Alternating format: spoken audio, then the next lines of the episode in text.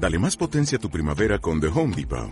Obtén una potencia similar a la de la gasolina para podar, recortar y soplar con el sistema OnePlus de 18 voltios de Ryobi desde solo 89 dólares. Potencia para podar un tercio de un acre con una carga. Potencia para recortar el césped que dura hasta dos horas. Y fuerza de soplado de 110 millas por hora. Todo con una batería intercambiable. Llévate el sistema inalámbrico OnePlus de 18 voltios de Ryobi. Solo en The Home Depot. Haces más. Logras más. A él lo desaparecen porque lo bajaron del colectivo de Belencito. Estaba a 10 minutos de llegar a la casa, era como las 6 y 45 de la tarde, que él me llamó y me dijo que si yo ya había llegado a la casa o si no, que para esperarme ahí en el terminal. Yo le dije que yo ya estaba en la casa, entonces me dijo, ah, yo ya voy en el colectivo, organíceme toda la comida. Tengo mucha hambre, me pegó un bañito y como con las niñas. Yo, ah, bueno. Yo me puse a preparar la comida y no, de momento que no ha llegado. Luz Elena Galeano busca a su esposo Luis Javier. Él desapareció en la Comuna 13, hace 12 años. Es el momento que yo no tengo la respuesta para mis hijas.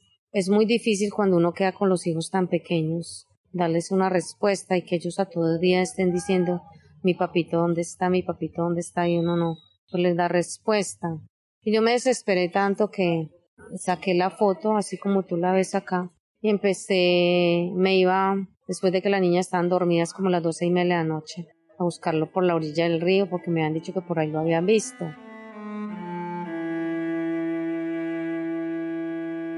En este capítulo abordaremos el impacto de la desaparición forzada en Colombia, lo que sucedió en las búsquedas realizadas en la escombrera de la Comuna 13 y la fuerza de rememorar en colectivo. Hola, esto es Realidad Imaginada, al otro lado del relato. En este capítulo los acompañará Cristian Prieto y Michelle Morales. Continúa con nosotros. Según el Centro Nacional de Memoria Histórica, hasta septiembre del 2018 había registradas 80.472 personas dadas por desaparecidas de manera forzada en Colombia. En las cifras existe un alto grado de incertidumbre. Este crimen muchas veces elimina las pruebas y permea con tanto miedo a los familiares que algunos prefieren nunca denunciar la desaparición. Es eh, el crimen perfecto porque no deja huella, porque paraliza, destruye no solamente el núcleo familiar, sino el núcleo social de eh, el potencial desaparecido. Escuchamos a Gloria Gómez, hermana de Luis Miguel, desapareció en 1988. Entonces hablamos de un subregistro, es decir, los casos contabilizados a nivel estatal no coinciden con la realidad. Además, se estima que hasta 2019 había más de 173.000 familiares considerados víctimas directas e indirectas de desaparición forzada. Los familiares que, probablemente buscan a sus desaparecidos, superan a la población de Facatativa en Colombia o la de Salamanca en España. Tenemos que arrancar eh, de reconocer que este es un crimen de Estado y por eso la desaparición forzada no es visible y mucho menos cuando se implementa en los países latinoamericanos. No hay una certeza, pero, de cualquier modo, Colombia supera la cifra estimada de los desaparecidos durante las dictaduras del Cono Sur. Resulta que las cifras han sido utilizadas para quedarse en eso, en cifras, en números, en estadísticas, pero no en seres humanos, no en el drama, porque cada, cada mm, persona desaparecida, cada cuerpo en condición de no identificado, cada cuerpo que está ya en los cementerios esperando ser rescatado, de, devolverle su identidad, su entorno, su historia de vida, son seres humanos que merecen ser visibles la desaparición forzada en Colombia tiene un 99.51% de impunidad. Solo 377 casos están en etapa de ejecución de penas. Para Luz Caribe, abogada de la Corporación Jurídica Libertad, que ha acompañado los procesos judiciales de desaparición forzada en Medellín, genera mucha impotencia. Genera mucha impotencia de ver que son procesos en la justicia ordinaria, son procesos que llevan más de 17 años y están en una etapa apenas de investigación y dicen que no encuentran pruebas.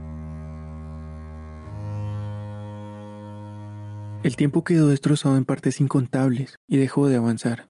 Los minutos, los incansables minutos, continuaron su marcha, con el desvelo de sentir las noches como una oscuridad eterna, como una eternidad insoportable. Pero a ver, ¿dónde está la sombra de mi hija? ¿Dónde dejó las huellas? ¿Para dónde cogió? ¿Dónde dejó su olor? Solamente voy a perseguir este olor de esa loción, esas huellas de los pasos que dejó, por donde me dijeron, o sea, eso es algo muy duro.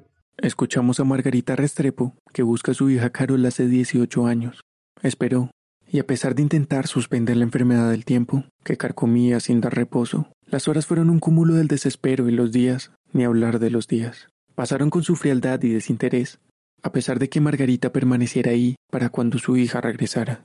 La desaparición forzada marca todo de un ser humano, tristeza, resentimiento, violencia, desesperanza, venganza, desconfianza, ira, incertidumbre. Yo tengo que seguir adelante, tengo que resistir, tengo que seguir en la búsqueda de mi hija.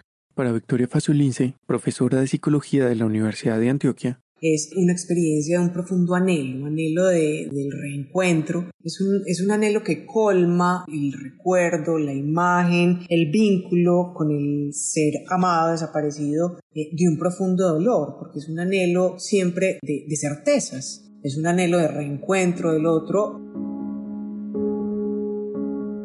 Los días fueron unos cobardes, unos egoístas que no escucharon su llamado por detener el mundo, y llegaron los años los descomunales años, a intentar pisotear la esperanza del reencuentro con su hija.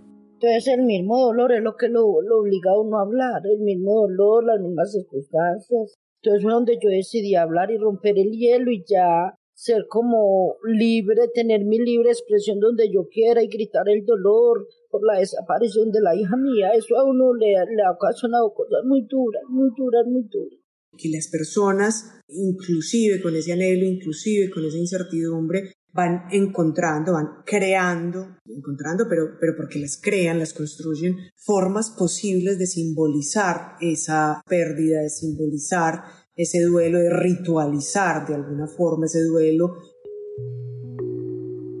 Y llegó el 2015 con el primer avance de búsqueda en La Escombrera, el lugar de la Comuna 13 donde se presume que hay cuerpos de personas desaparecidas. La escombrera, una montaña que no es montaña, sino un abismo, porque mientras la vida cae, alguien más recuerda. Mientras una persona queda atrapada, alguien más la sentirá. Mientras la esperanza se propague, como un corazón que no deja de latir, alguien más seguirá buscando. Así todo parezca niebla, así no haya más que miles de escombros. Las vidas, juntas, renacen. Por ejemplo, a mí me causaba dolor, pero a la vez dignificación, ir y tocar la tierra que estaba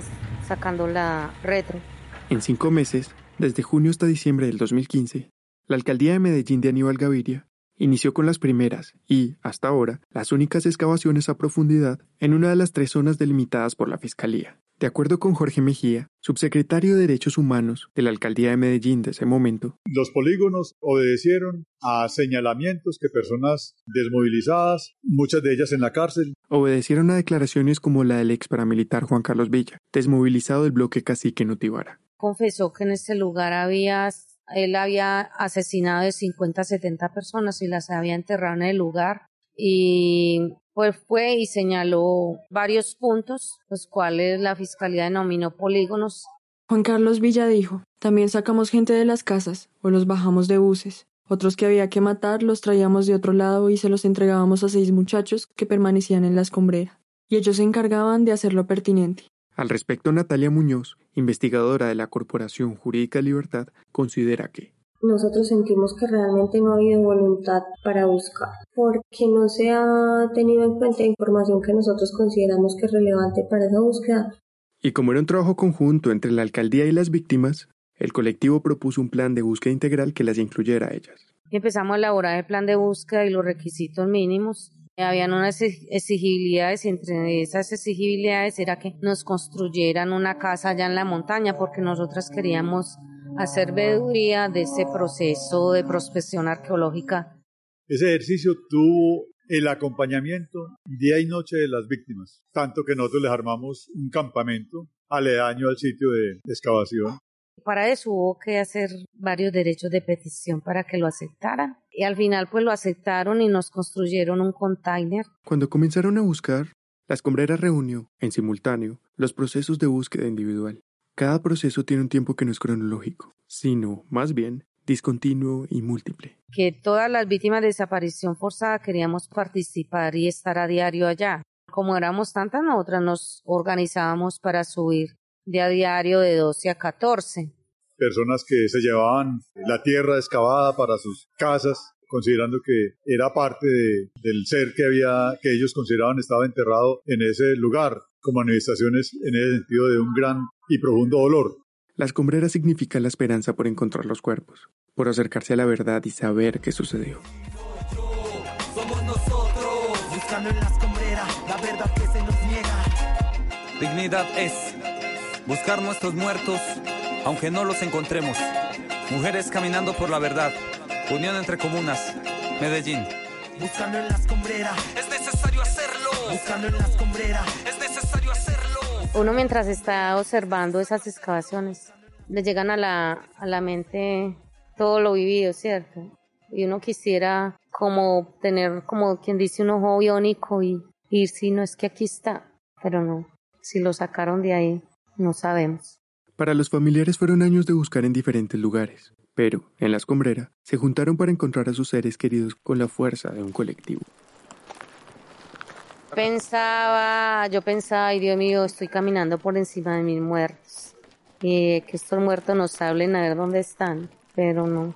En el 2015, además de que iniciaron las primeras búsquedas, el colectivo de Mujeres Caminando por la Verdad ganó el Premio Nacional a la Defensa de los Derechos Humanos. Fue como un respiro, un reconocimiento por no desfallecer en la búsqueda. Fue madre cuando me llamaron, yo pegué un grito. En este camino de búsqueda de nuestros familiares detenidos, desaparecidos y de lucha por esclarecer los crímenes cometidos contra la humanidad en la Comuna 13 de Medellín, vencimos años de miedo, estigmatización y revictimización, dejando huellas de resistencia por nuestros seres queridos asesinados y desaparecidos que aún viven en nuestra memoria. Pero mis compañeras estaban en la escombrera viendo la transmisión y fue, pues para ellas fue muy porque estaban muchas juntas, ¿cierto? Entonces para ellas fue como muy, muy chévere y muy alentador. Hay muchas compañeras que son adultas, muy adultas, traerles este premio, ¿cierto? En honor de todo lo que hemos hecho, lo que ha sido colectivamente. Yo creo que fue algo bonito. A pesar de todo el esfuerzo, el anhelo y las expectativas, no encontraron restos en el primero de los tres polígonos. Nosotros removimos cerca de 3.000 metros cúbicos en, en un sitio que creíamos, según indicación de la Fiscalía, era susceptible de encontrar restos de personas desaparecidas. Llegamos hasta el fondo, hasta tocar el piso y desafortunadamente no encontramos nada. Realmente pues no hubieron hallazgos de restos óseos, se hallaron restos de animales, eh, pero sí nos pareció muy paradójico encontrar al inicio de la excavación bolsas de leche desde el año 1985 y se vio pues que el terreno había sido como removido, o sea, cuerpos debieron haber ahí. No sabemos hasta dónde sectores privados comprometidos con esa arenera, comprometidos con esa escombrera, se pudieron haber convertido en cómplices del fenómeno de la desaparición. En sus ejercicios cotidianos de, de tipo comercial pudieron haber encontrado restos de personas y no notificar a la fiscalía en aras de no afectar el negocio.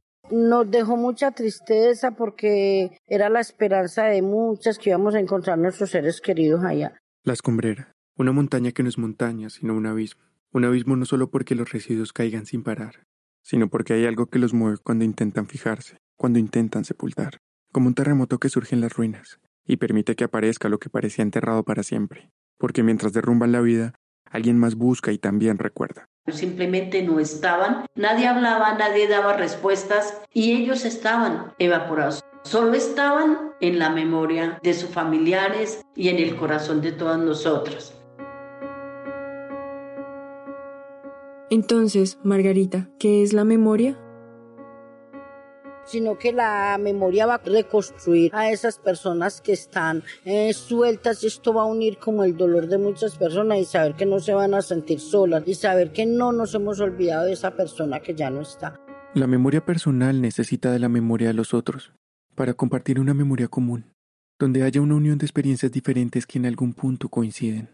Cuando uno está solo, uno se siente que no es capaz y uno es capaz cuando otro lo va empujando. cuando otro levando la mano, levando ayuda.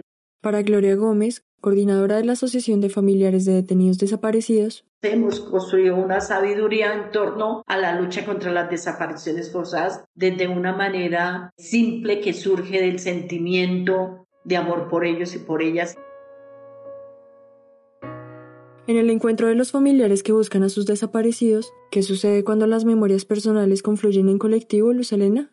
Como sacar las emociones, es como es sanador también porque mientras uno va tejiendo, habrán unas que no han contado la historia y entonces en el tema de conversación se va tejiendo esas historias, ¿cierto? Entonces uno va captando y después va anotando por allá. Entonces es algo muy, muy bonito. Se vuelven una suma de esfuerzos, de voces que parecen una sonoridad, un llamado sin fin, una humanidad en abundancia. Esta memoria entre las víctimas es una memoria viva, una memoria viva que dignifica día a día. De acuerdo con Natalia Muñoz, quien acompaña a las mujeres del colectivo desde la Corporación Jurídica Libertad. Como una intención de ellas de aportar a cambios más globales a nivel social.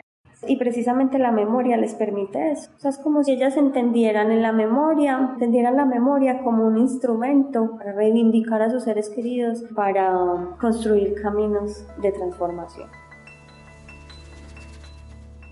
La memoria parece un tejido hecho con costuras, nudos y huequitos que ya no se pueden coser. Recuerdos que ya no están, remiendos o recuerdos transformados por el tiempo, y recuerdos, o indicios, que perduran como la semilla que espera para crecer mientras prolonga la vida, en medio de la suspensión, en medio del duelo.